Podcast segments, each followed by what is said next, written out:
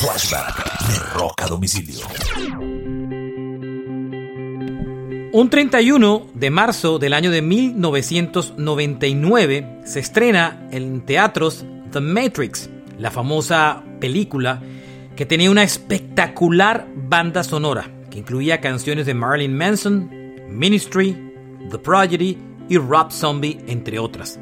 Se convertiría en una de las bandas sonoras más influyentes en la historia del el rock industrial aplicado al cine. Este es un flashback de rock a domicilio.